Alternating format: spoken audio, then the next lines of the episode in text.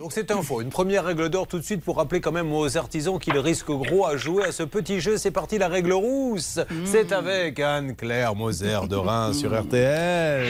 Et tout de suite, la règle rousse avec Anne-Claire Moser. Anne-Claire. Ah, alors Julien, c'est très très mauvais de faire ça car ça s'appelle du faux, de l'usage de faux. C'est euh, prévu et réprimé par le code pénal en ces articles 441-1 jusqu'à 12.